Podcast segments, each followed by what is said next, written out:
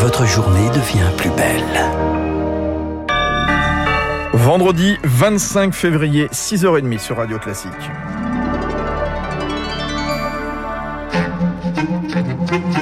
La matinale de Radio Classique avec Fabrice Lundy.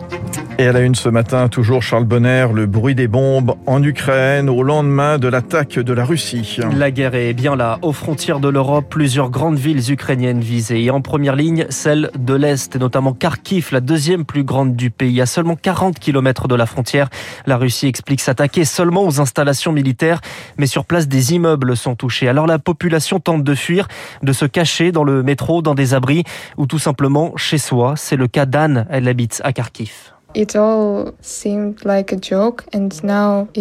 Je pensais que c'était une mauvaise blague, mais la guerre est vraiment là. Je suis sidérée, il faut rester calme, mais on voit des choses étranges par la fenêtre. Quelque chose comme des éclairs, des flashs.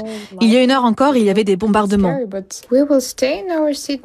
J'ai très peur, mais nous n'allons pas quitter la ville. Ça ne serait pas patriote. Si on reste, on montre qu'on refuse de céder nos territoires aux Russes. Maintenant, on espère que l'Occident sanctionnera lourdement la Russie. Il faut porter un gros coup à l'économie russe pour qu'elle n'ait plus l'argent pour continuer la guerre. Un témoignage recueilli par Rémi Vallès pour Radio Classique. L'armée ukrainienne dépassée par des offensives lancées depuis son territoire, depuis la Biélorussie et depuis la Crimée. Le président Volodymyr Zelensky estime que l'Ukraine est seule et annonce la mort de 137 militaires et civils et plus de 300 blessés. Et ce matin, des explosions sont entendues dans la capitale, Kiev, alors que le président décrète la mobilisation générale. Bonjour Cyril Brett. Bonjour. Vous êtes chercheur à l'Institut Jacques Delors et spécialiste des questions de sécurité. La Russie estime que cette offensive est, je cite, un, un succès. C'est le cas selon vous? On voit bien que les, les, infrastructures militaires et les centres de décision euh, militaires euh, ont été réduits euh, quasiment à néant. la capitale et donc les institutions ukrainiennes sont sous la menace d'une d'une entrée rapide des, des troupes. C'est donc d'un point de vue militaire et du point de vue de Moscou des gains qui sont rapides, massifs et qui remplissent l'objectif que le, le président russe a fixé à cette, je cite, opération militaire spéciale. Et sur le, long terme, ça peut être aussi un, un succès. La Russie peut-elle euh, s'implanter durablement en Ukraine? Hmm, je pense que ce sera une série de revers euh, très profonds et dans le long terme, il faut prendre un tout petit peu de recul. La Russie voulait se débarrasser de l'OTAN. Elle aura l'OTAN renforcée à ses frontières. Elle voulait se débarrasser des États-Unis en Europe. Les États-Unis sont forcés de revenir en Europe.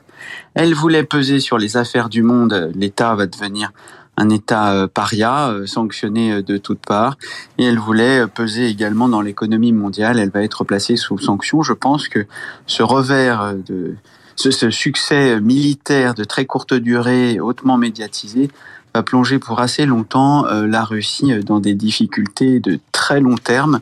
C'est une victoire à la Pyrrhus. Et justement, hier, Emmanuel Macron s'est entretenu avec Vladimir Poutine.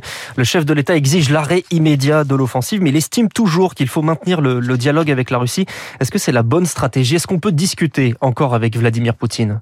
Les opérations militaires n'ont qu'un temps. À un moment ou à un autre, il faudra euh, organiser le cessez-le-feu, puis l'armistice, puis euh, la paix.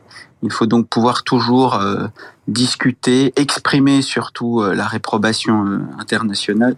Il faut garder, garder ce canal de transmission ouvert, sinon la dérive autistique du régime risque de s'enclencher encore plus rapidement. Il faut pouvoir leur parler, surtout pour leur dire non.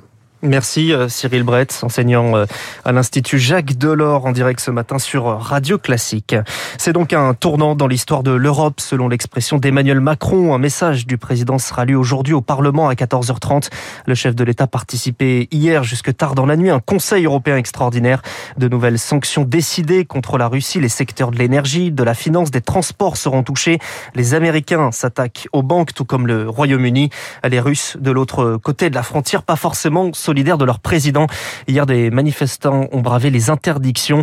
1700 personnes arrêtées. Le principal dissident Vladimir Poutine, Alexei Navalny, se dit opposé à cette guerre.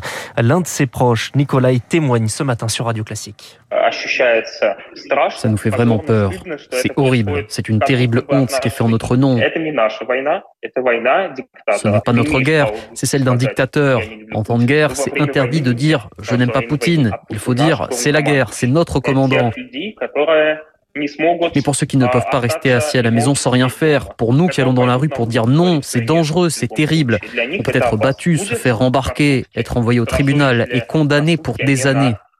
Un témoignage recueilli par Lauriane Toulmont. Vladimir Poutine est donc un dictateur, des mots également utilisés par Jean-Yves Le Drian. Hier, la Russie agite la menace en cas d'entrave à son offensive. Le ministre des Affaires étrangères français prévient l'OTAN est aussi une alliance nucléaire. Et un sommet de l'OTAN est prévu d'ailleurs aujourd'hui. Le Conseil de sécurité de l'ONU doit voter aussi dans la journée sur une résolution pour condamner cette guerre. Peu de chances qu'elle aboutisse. La Russie dispose d'un droit de veto, mais le comportement de la Chine sera observé. Pékin dit suivre les événements, comprendre les préoccupations de la Russie, mais la Chine, dans le même temps, est proche de l'Ukraine. Valérie Niquet de la Fondation pour la recherche stratégique et spécialiste de la Chine. Il ne faut pas oublier que la Chine a des relations très étroites avec l'Ukraine. C'est un fournisseur euh, militaire, il y a des dizaines de milliards investis euh, dans la construction en Ukraine. Huawei est très présent en Ukraine, mais c'est certain si la guerre se prolonge, la situation pour la Chine n'est pas simple, y compris économiquement. Propos recueilli par Eric Hoche. L'inquiétude également en France. 3000 personnes étaient rassemblées hier, place de la République à Paris.